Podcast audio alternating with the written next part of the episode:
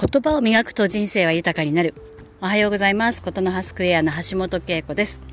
毎週月曜日の朝は声の定期便。3月7日月曜日です。えー、先週はまだ、えー、最終的に、えー、決まっていなかった、え我が一人息子の行き先が確定いたしましたスペシャルじゃないですけどね。いやなんかそのふわふわとどこか落ち着かなかった日々がですね、えやっと見えてきてほっと一息ついて週明けの月曜日です。今日はですねまあその息子が、まあ、一人暮らしをすることにこの春からねなるんですけれども、まあ、その準備をしながら考えた手放すとか離れるということについて、えー、ちょっと話しながら考えていこうかなと思います。なんかまあ私の仕事は話す仕事なので、まあ、あの言葉をですね、えー、話すことというのは非常に意識をしてやってるんですけれどもその話すことによって、えその言葉を話すではなく心を解放する、うん、と放送の方の字ですね話すことにつながるというようなことをおっしゃる方がよくいます。で私もねそう思いますね。自分の気持ちを言葉にして話したりあるいは書いたりすることによって心が解放されていくっていうことがあります。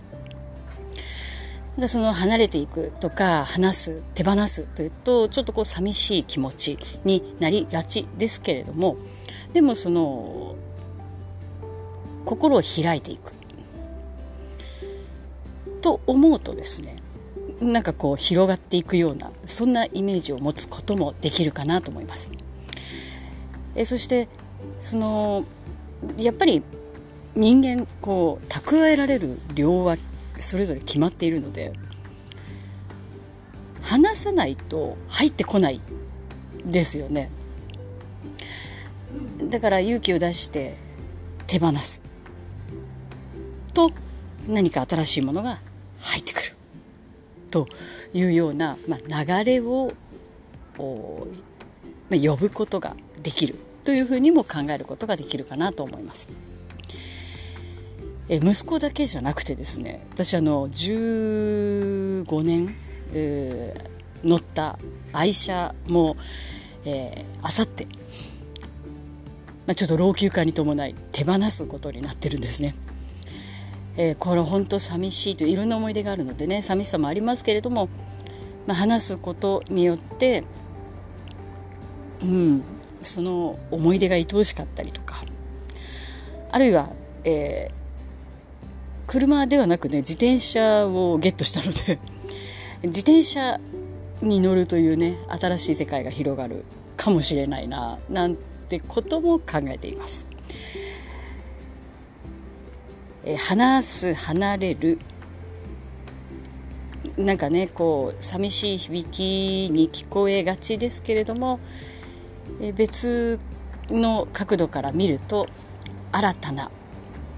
スタートの予感にもつながるかなと思います。で私あの高校時代弓道部だったんですよね。あの弓をやる人だったんです。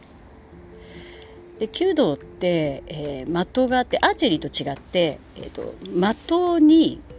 矢が当たればいいんですね。あの真ん中に当たらなくても的の中に矢が刺さればまあそれは当たりというふうにえー、普通こう試合では称していたんですけれども、まあ、武道なのでね型があってでこう弓をこう引いてですねギリギリまで引いてそして矢を、まあ、放つわけですけれども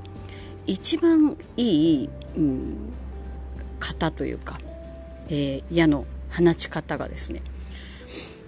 こうバランスを弓をこう引き切って引き切ってバランスが熟したところで自然に手が離れるのが、えー、一番いい型だと言われていました。だから離すんじゃなくて離れるなんですよね自然に右手がこうね離れていくと矢はまっすぐ飛ぶというふうにね、えー、地域の長老からもよく指導されていたんですけれどもなんかこう自然に離れる。そうすると矢がまっすぐ飛ぶ、え、子供が手を離れていくわけですけれども。バランス十分なんでしょうね。こう満ち足りたところで離れる、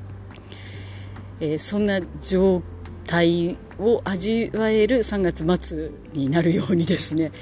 えー、ちょっと私も話す離れる、えー、トレーニングをしていきたいなと思っております。今日もちょっとあの8時、えー、今6分になってしまいました、えー、少し遅くなりましたけれども、えー、月曜日の朝ね、